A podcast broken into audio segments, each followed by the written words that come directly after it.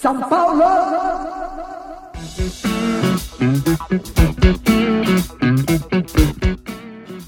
Fala pessoal do Arquibancada Tricolor, estamos aqui de volta para a segunda edição do nosso podcast, o Arquibancast, projeto que a gente começou aí na última semana. Vocês já puderam baixar o primeiro episódio, onde nós tivemos aí algumas discussões já muito acaloradas, já falamos sobre vários tópicos aí do dia a dia do tricolor. E vamos mantendo agora a, o projeto com essa segunda edição. Hoje eu vou fazer essa edição sozinho. O Mário Pravato, que participou comigo da primeira, ele teve uma amidalite, não conseguiu se recuperar a tempo aí de participar com, comigo para essa nova edição, mas ele já mandou aqui os recados dele que a gente vai comentar aqui e criamos uma pauta aqui em conjunto para tratar com vocês aí sobre o que, que de melhor e de pior aconteceu com o tricolor nessa semana, né? Nesse intervalo, a gente está falando hoje no dia 9 de setembro, é, quase véspera, né? Madrugada do dia 9, então, mesmo dia do jogo entre São Paulo e Ponte Preta, sabadão aí no Morumbi, rodada importante do Campeonato Brasileiro. São Paulo precisa muito dessa vitória, precisa ratificar sua condição de favorito jogando em casa. Tem um tabu aí de 14 anos, né, sem perder para Ponte Preta no Campeonato Brasileiro. E a gente ainda vai falar um pouco mais sobre isso. Mas começando aqui o nosso nossa edição 2 do nosso podcast, a gente vai falar especificamente aqui de alguns temas, de alguns tópicos que nós separamos aí para você sobre o tricolor. Primeiro de tudo aí, que eu acho que dá para a gente explorar bastante são os comentários, acho que positivos do, do nosso primeiro episódio, né? A gente teve um número expressivo de downloads, a gente não esperava que, que fosse ter uma grande procura e nós vimos aí que o formato de podcast ainda tem uma grande é, um grande interesse, o pessoal que está aí no trânsito está ouvindo, que baixa para ouvir depois quando está no trem, no, no, no deslocamento aí de casa para o trabalho, para a faculdade a gente ainda tem uma audiência aí que a gente pode conquistar.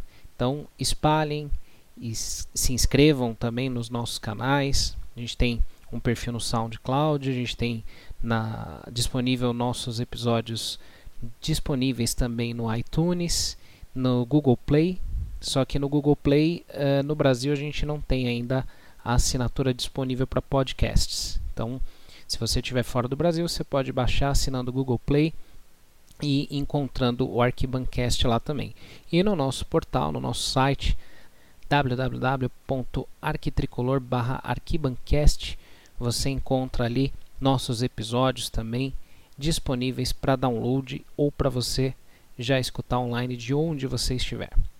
Então, começando aqui o nosso essa nossa segunda edição, a gente vai fazer uma edição mais curta, porque estamos aí nas vésperas aí, no, no, praticamente no mesmo dia desse confronto que a gente comentou, São Paulo e Ponte Preta.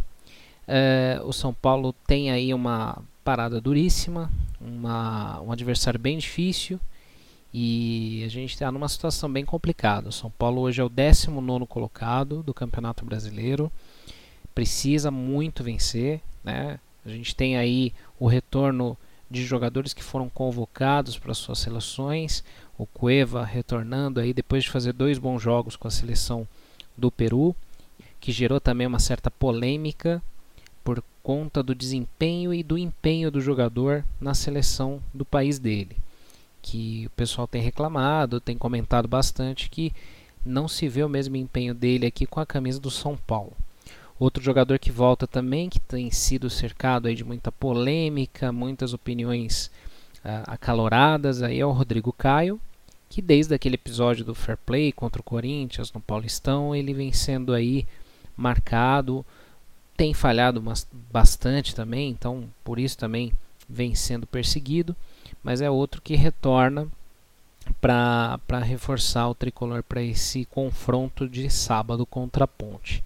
Outro jogador que retorna também, mas que não deve jogar é o Arboleda, porque ele foi, ele está suspenso, ele tomou o terceiro cartão amarelo então ele não enfrenta a ponte, mas ele já está disponível aqui para o Dorival, pelo menos, completar os treinos. Né? Os treinamentos no CT da Barra Funda aí que tiveram algumas novidades nessa semana, antes do jogo.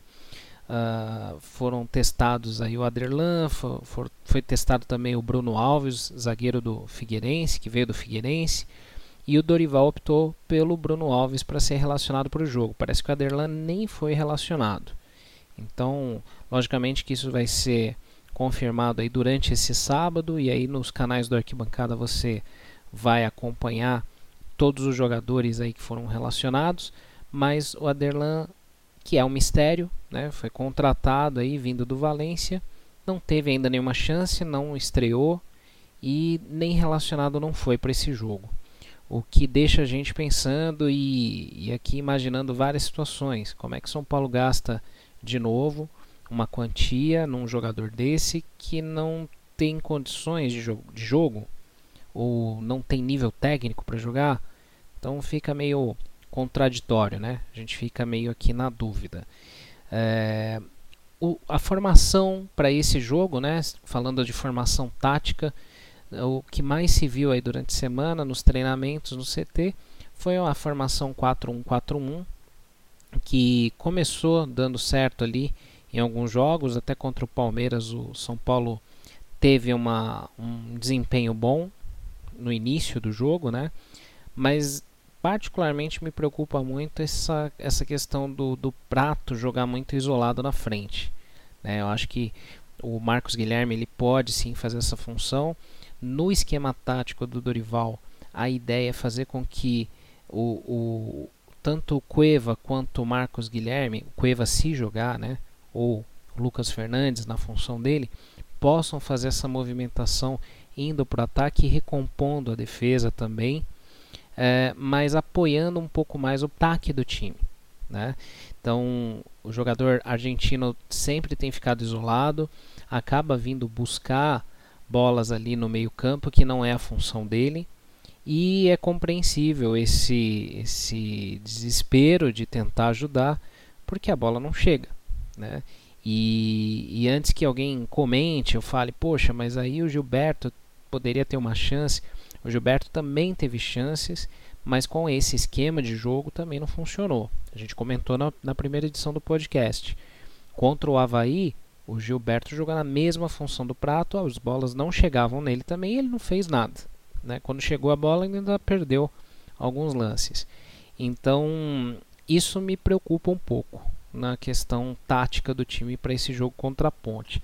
São Paulo precisa propor o jogo, precisa ir para cima. A Ponte não é um time tão fraco, não está bem no campeonato, é verdade. É o segundo pior visitante do Campeonato Brasileiro. Está é, tá à frente só justamente do São Paulo.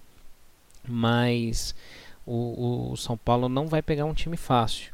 E é um time que tem um ataque traiçoeiro, com o Luca, com o Sheik. O São Paulo precisa ficar atento. E se o São Paulo não propor o jogo, se o São Paulo ficar na base da ligação direta, da defesa para o ataque, dando muito chutão, ou isolando muito o prato, a coisa vai ficar complicada. Então a gente vai ter fortes emoções aí para esse jogo. Mas a gente espera que com uma semana de treinamento, uma semana cheia de treinamento, né, desde o do jogo contra o Palmeiras no último domingo, que esse time tenha evoluído de alguma forma, que o Dorival consiga trazer alguma novidade para o time. Time que, como a gente comentou, como eu falei mais é, anteriormente, o, treinou sem o Cueva e sem o Rodrigo Caio, que estavam servindo suas seleções é, Peru e Brasil, respectivamente. Então há uma tendência que o Cueva não seja titular nesse jogo do sábado. Mas isso a gente vai confirmar durante esse dia de sábado e aí você fique ligado aos nossos canais para acompanhar e, e ver como que vai ser tanto a formação tática quanto a escalação do time do São Paulo para esse confronto. Falando de um outro tema que também é, deu o que falar nessa semana, né? A gente tem batido bastante aí com críticas na diretoria do São Paulo e tem sido senso comum todos os canais, todo mundo falando bastante sobre isso, sobre a forma de administração do Leco, do Pinote, de toda a diretoria.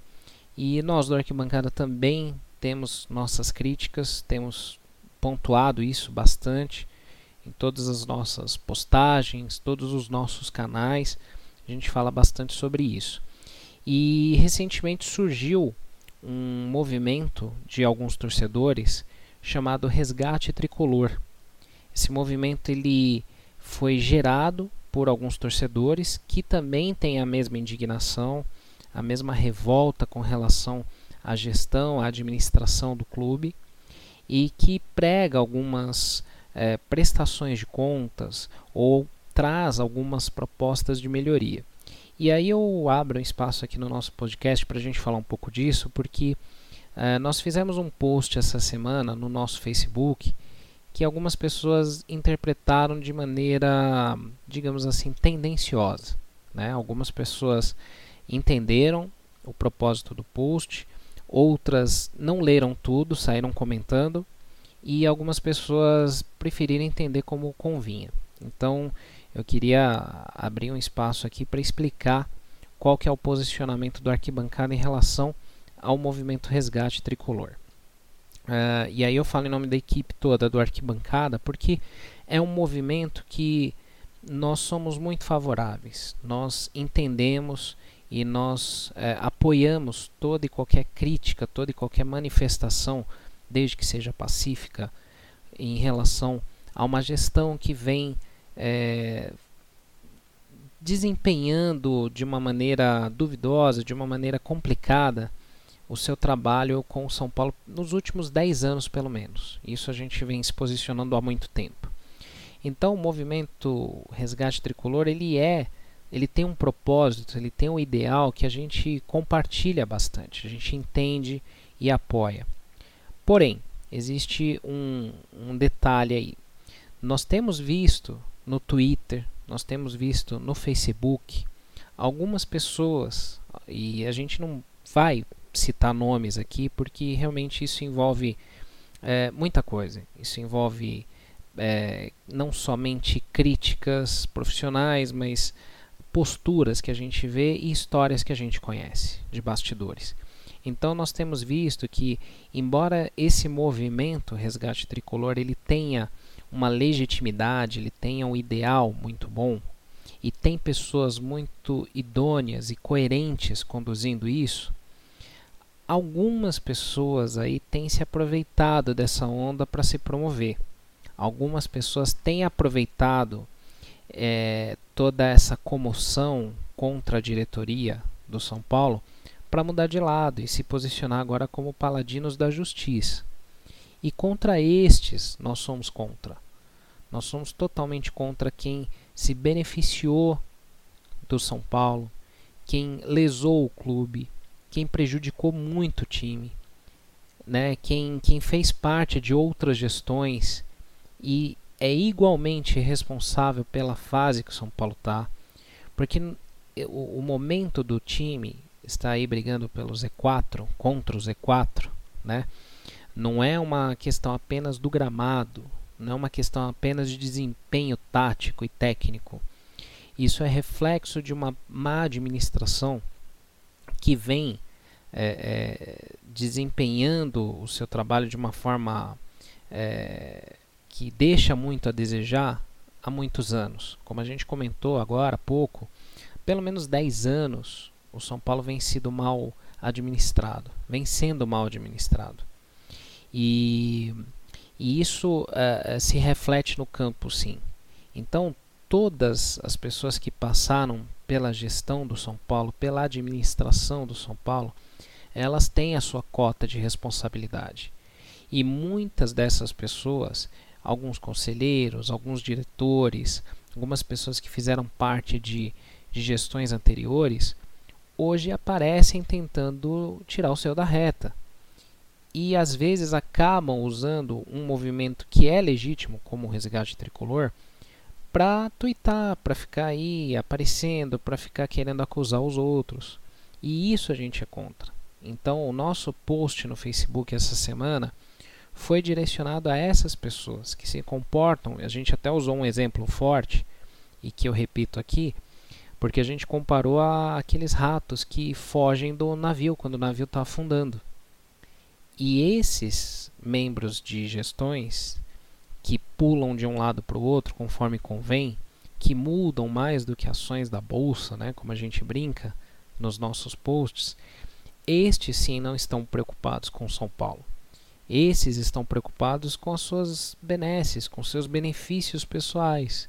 Então eles vão atrás de uma carteirinha, de uma vaga de estacionamento, de um cargo importante, de uma diretoria estratégica, querendo ser um diretor adjunto, né, de alguma função, querendo dar a famosa carteirada. Então, esses que se comportam como ratos têm o nosso total desprezo, o nosso total repúdio.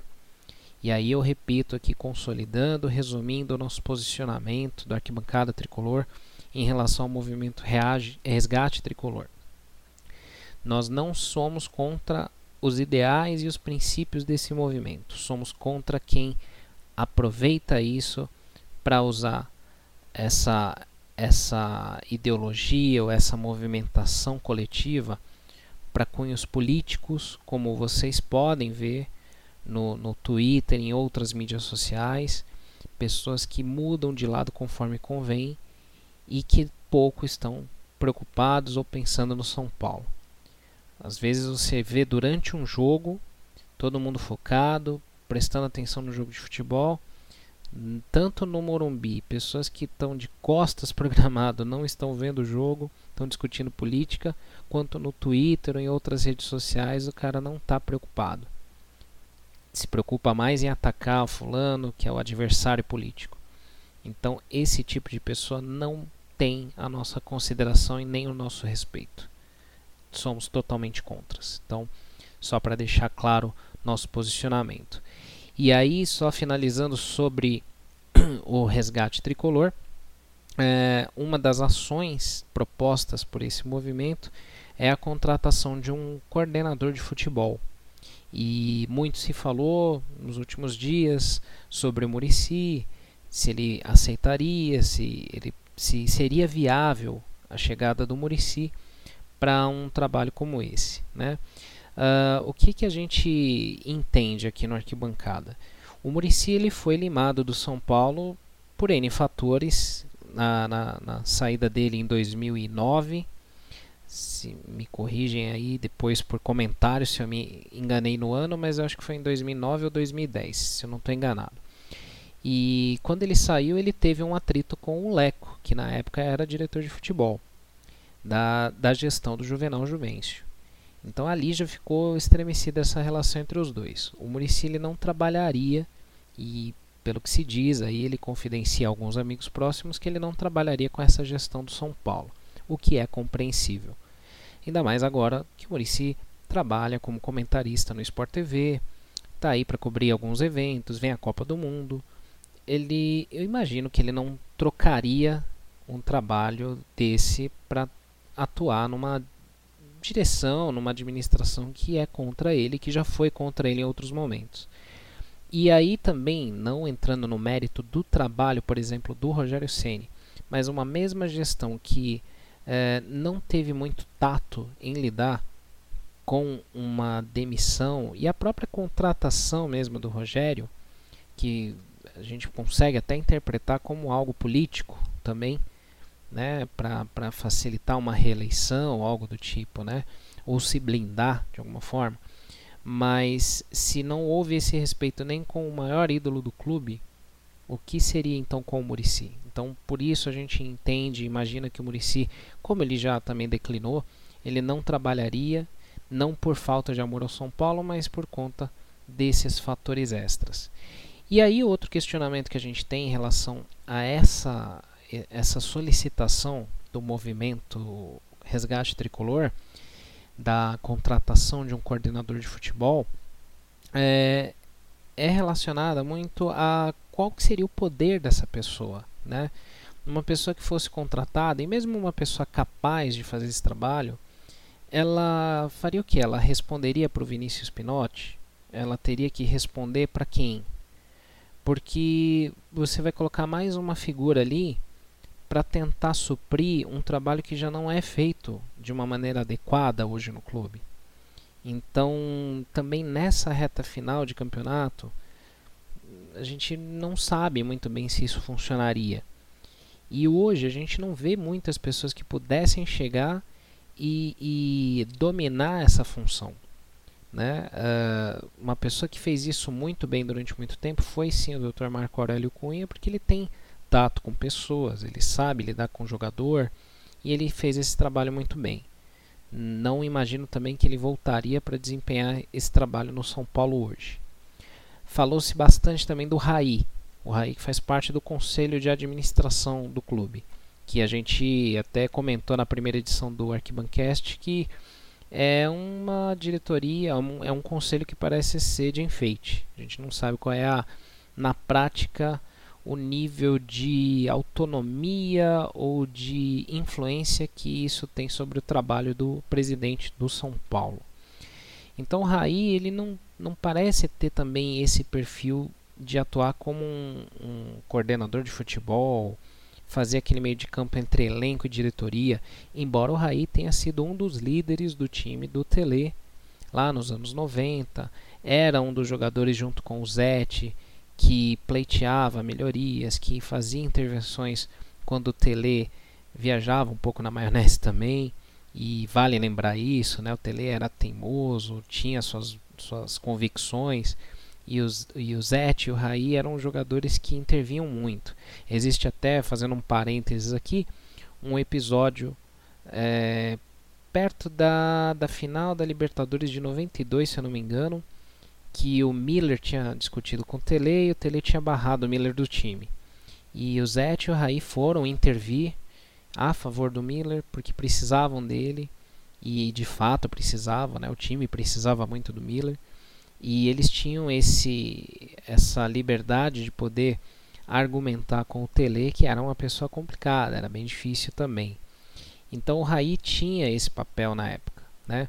Mas hoje, talvez lidando com jogadores que a gente tem hoje no elenco, uh, não sei, é algo para se pensar.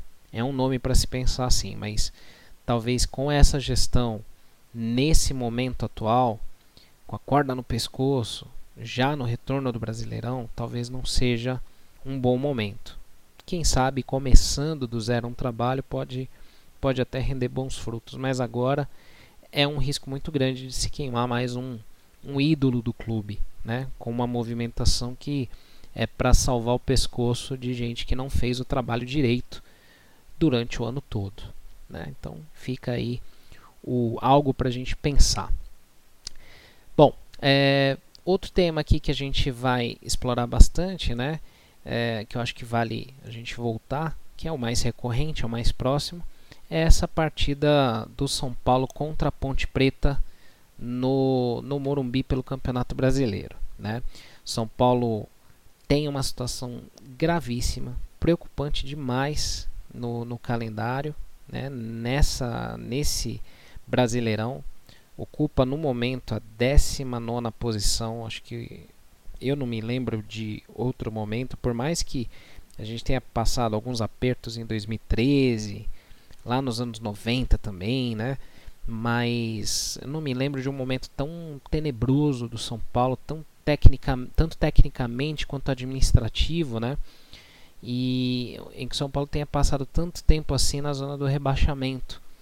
E mais do que em 2013, esse momento hoje preocupa demais, demais mesmo. Então o São Paulo tem assim, uma nova chance que é esse jogo desse sábado às 19 horas no Morumbi, 23 rodada do Brasileirão. Uh, eu, vou, eu vou listar, eu vou ler aqui os relacionados né, pelo Dorival que já foram confirmados há pouco, agora nessa noite. E tem uma novidade, como eu comentei mais cedo também, o Bruno Alves, o zagueiro que veio do Figueirense, ele aparece pela primeira vez aí na lista de convocados para o jogo. E temos alguns retornos também, como o do Júnior Tavares e do Denis. Então deixa eu só primeiro ler quem foi relacionado para o jogo, para depois comentar aqui um pouco sobre talvez uma possível escalação. Bom, uh, a gente já começa aqui com os goleiros, né? Que o, Dorival convocou o Denis e o Sidão para o jogo. Então o Renan não fica nem no banco nessa, nessa partida. E isso gera uma preocupação, porque entre os três, Denis, Sidão e Renan, o Renan definitivamente é o goleiro que me passa mais confiança, um pouco mais de segurança. Falhou também em outros jogos, é, também deixou a desejar em alguns momentos, mas entre os três, o Renan, para mim, é o goleiro que oferece mais segurança, né? E preocupa muito ver que ele não foi nem relacionado. Então a gente não sabe o que está acontecendo ali, se tem algo nos bastidores, se tem algo que vem de cima, orientando, se aquela aquele papo da renovação de contrato do Renan que ficou meio emperrada, se aquilo ali azedou o caldo, se, se gerou um problema ali de gestão ou até com o próprio jogador. Embora depois daquele, daquele episódio ali, ele continuou jogando, continuou sendo titular, né? mas preocupa. Né? Então, começando aqui por goleiros, então a gente tem Denis e Sidão relacionados para o jogo. O Renan nem no banco não fica neste sábado. Os laterais é, não mudou nada, então Bufarini e Edmar é, são convocados. É, tem sim uma novidade, né? desculpe, só é, confirmando aqui, corrigindo. O Júnior Tavares retorna para condições de jogo, foi relacionado. Pode ser que ele seja o titular amanhã. A gente não sabe ainda muito bem o que, que foi testado durante a semana na lateral esquerda, mas é fato que o Júnior Tavares retorna aí para o elenco e já foi relacionado para o jogo. Na zaga, mais uma novidade. Então, como eu comentei, o Bruno Alves deve fazer sua estreia. Ele foi convocado. Então, além dele, o Lugano e o Rodrigo Caio, que voltou da seleção brasileira pouco jogou. O pessoal até brincou bastante lá que o, o cachorro que invadiu o campo ficou mais tempo no gramado do que o Rodrigo Caio, né, contra a Colômbia. Mas o fato é que ele está de volta e a zaga deve ser formada por Bruno Alves e Rodrigo Caio. O Lugano foi relacionado, mas dificilmente ele deve, deve entrar como titular nessa partida. A não ser que em alguma condição de jogo aconteça ou se precise é, formar uma zaga com três zagueiros que para mim seria o ideal, né? O formato ideal, já comentei outras vezes. Acho que um, um, formato com três zagueiros ali, um esquema tático ali protegeria melhor o time. Enfim, seguindo aqui na nossa lista, os volantes: Éder Militão, Jusilei Petros, nenhuma novidade, né? talvez o Militão aí que mas já vinha sendo relacionado em outros jogos.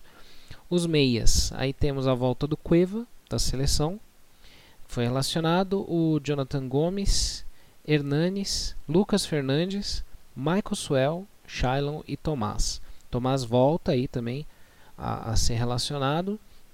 Lucas Fernandes com grandes chances de ser titular desse jogo, já que o Cueva não treinou com o time praticamente. E pelo desempenho que ele vinha tendo também, uh, não seria injusto se ele ficasse no banco. Porém, como ele jogou bem pela seleção do Peru nos dois últimos jogos, é possível que o Dorival aposte nele mais uma vez. E a gente tem aí o Michael Suel também. Depois de um longo tempo, ele já tinha sido relacionado em outras partidas, mas pode ser que ele entre nesse jogo e uh, eu estou bem curioso de ver como que seria o desempenho do Michael Suel. Temos o Shylon e o Tomás também. O Tomás não teve mais chances, com o Dorival não jogou. Ele que teve boas participações até no Paulistão, mas também é outro que sumiu, desapareceu aí. A gente não sabe muito bem se teve só a questão técnica, tática ou se teve algo a mais aí também. No ataque a gente tem aí uma lista grande, tem Denilson, tem Gilberto, Lucas Prato, que volta, graças a Deus não teve nada de grave naquela contusão no jogo contra o Palmeiras, naquela joelhada que ele sem querer levou do, do Hernanes e apagou no campo. Então o Lucas Prato aí está de volta, treinou durante a semana, treinou bem, fez todos os testes, está tudo certo com ele. A gente tem o Marcinho sendo relacionado também e o Marcos Guilherme que deve formar a dupla de ataque aí com o argentino Lucas Prato. Então, recapitulando aí, sem tantos comentários, né? fazendo um, uma volta aí. Goleiros Denis e Sidão, laterais Bufarini, Edmar e Júnior Tavares, zagueiros Bruno Alves, Lugano e Rodrigo Caio, volantes Militão, Jusilei e Petros, meias Cueva, Gomes, Hernanes, Lucas Fernandes, Michael Suel, Shailon e Tomás. E no ataque, Denilson, Gilberto, Prato, Marcinho e Marcos Guilherme. Então, esse é o time, esse é o elenco que a gente vai para esse jogo. É, assim, é ganhar ou ganhar. Não tem muita conversa. A gente vai ter que ir para cima. Temos que nos impor dentro da nossa casa. Casa cheia. A gente tem uma venda antecipada de aproximadamente 30 mil ingressos. Então é um jogo num horário bacana, sabadão, 7 da noite. Dá para ir com a família. Dá para voltar cedo para casa ainda. Então nós, como torcedores, vamos fazer a nossa parte. A gente vai lotar o Morumbi mais uma vez, vamos empurrar o time. Agora a gente torce para que o time dentro de campo também faça o seu papel. Então, vamos para cima, temos que ganhar, não tem outra conversa. Então, é isso. A gente fica aqui torcendo bastante, tomara que essa fase ruim passe, porque parece que tudo atrai também, né? Então, se chuta a bola para um lado, ela bate alguém, entra no gol contra é, são muitas falhas individuais, é, muitos erros que, que poderiam ter sido evitados. Então, tá na hora da gente espantar um pouco essa zica para os outros, né? Então, que amanhã seja o começo aí de uma reação, que o São Paulo consiga vencer, consiga, mesmo que seja sofrido, mas que vença. A gente precisa desses três pontos, vamos dar uma desafogada. Estamos confiantes aqui, vamos, vamos, vamos passar em cima da Ponte Preta, né? Bom, Indo para a reta final aqui desse nosso podcast, que hoje foi um monólogo, só para recapitular aí com vocês, o Mário Pravato que participou comigo no primeiro podcast, no primeiro Arquibancast, ele está com um problema aí na, nas amígdalas e, e é, tá lá no departamento médico. Era dúvida até hoje à tarde, aí o DM confirmou que ele não poderia atuar, não tinha condições de jogo. Nas próximas edições a gente deve ter participações de outros membros da equipe do Arquibancada Tricolor. Então, fiquem ligados aí, acompanhem todos os nossos canais, facebook.com.br arquibancada, no Twitter e no Instagram, arquitricolor, nosso site www.arquitricolor.com. A partir dele você consegue acessar todas as nossas mídias sociais, Instagram, YouTube, Google Plus, tem os episódios do nosso Arquibancast, tem o nosso fórum de debates. Então tem muito conteúdo do Arquibancada, a gente cria muita coisa. Nem a gente dá conta às vezes de, de rever tudo que a gente criou. Então assine esse podcast. É, eu vou falar aqui também de uma outra iniciativa antes de fechar, que é algo que a gente pede muita ajuda de todos. É o Clube AT, é um clube de vantagens que a gente comentou na primeira edição também. É, ao invés de simplesmente pedir doações, o que, que a gente pensou? A gente criou alguns pacotes onde você pode ajudar a gente a, a, manter o nosso trabalho com qualidade, comprando equipamentos, comprando câmeras, financiando a arquibancada. Né? Se você gosta do nosso trabalho, você pode apoiar a gente dessa forma. Em contrapartida, a gente vai entregar para vocês conteúdos exclusivos. Então, uh, tem making off no calendário, tem fotos, tem sorteio de nossas camisetas, itens da nossa loja, sorteio de ingressos para jogos no Morumbi, que a gente vai levar você. É, você pode fazer o um podcast com a gente. Então, além disso, você pode participar de um grupo que a gente tem fechado de criadores no Facebook para você colaborar com as suas ideias, para você trazer coisas novas. De repente, você quer escrever para a arquibancada. Então, você vai ter esse canal direto com a nossa equipe e é uma forma da gente poder retribuir esse apoio. Então a gente já tem alguns assinantes, a gente agradece aí a galera que já começou a fazer essa adesão. Então no nosso site você tem todas as informações. Então acesse aí www.arquitricolor.com. Em todos os menus ali da, do nosso portal você encontra todos esses todos os nossos canais, todos os conteúdos e consegue também assinar o Clube AT. A gente volta né, na semana que vem com a terceira edição do Arquibancast. Eu volto acompanhado aqui do Mário Pravato, devo trazer mais alguém da nossa equipe. Espero que também com um humor muito melhor, que a gente possa é, já comentar uma vitória sobre a Ponte Preta, uma vitória que tira a gente um pouco do sufoco. Então, tenho confiança, tenho fé que a gente vai sair dessa fase brava e que no próximo Arquibancast que você escutar, você já vai estar tá comemorando junto com a gente aí essa vitória importante contra a Ponte. Se você tiver oportunidade e tiver ouvindo esse podcast ainda no sábado antes do jogo, que você tenha um, uma ótima tarde, que você tenha uma ótima noite no Morumbi, compre o seu ingresso. Se você tiver oportunidade de ir para o Morumbi, vá. O time precisa do seu apoio. Nós estaremos lá. De repente a gente esbarra com vocês. Vamos gravar um vídeo. Vamos para cima. A gente tem que empurrar o São Paulo. A torcida tem dado show. A torcida tem dado sua resposta e abraçou o time. Então não vamos abandonar o tricolor. A gente vai ficar até a 38 rodada junto com o São Paulo, porque daí vier e a gente vai tirar o time dessa situação. Tem muita gente fazendo coisa errada lá, tem muita gente contra. Mas se nós torcedores virarmos a cara para o São Paulo, quem é que vai apoiar? Então vamos fazer a nossa parte. A gente está aqui com vocês, estamos juntos, estamos bravos iguais, estamos esperançosos da mesma forma e ansiosos também por uma vitória. Então, deixo aqui meu abraço, Ricardo Sena. Espero que a gente possa voltar nessa terceira edição do Arquibancast já com uma vitória e que a gente possa comentar sobre vários assuntos positivos nesse novo Arquibancast, nesse novo episódio que vem semana que vem. Então, um grande abraço a todos. Inscrevam-se em nossos canais e baixe esse podcast para você deixar aí na sua lista. Vai ouvindo enquanto você estiver indo para o trabalho, para a faculdade, para qualquer deslocamento, qualquer lugar ou numa hora que você estiver livre aí. Então acesse tanto no SoundCloud, no iTunes, no Google Play ou diretamente no nosso portal. Um grande abraço, galera. Saudações tricolores. Vamos São Paulo.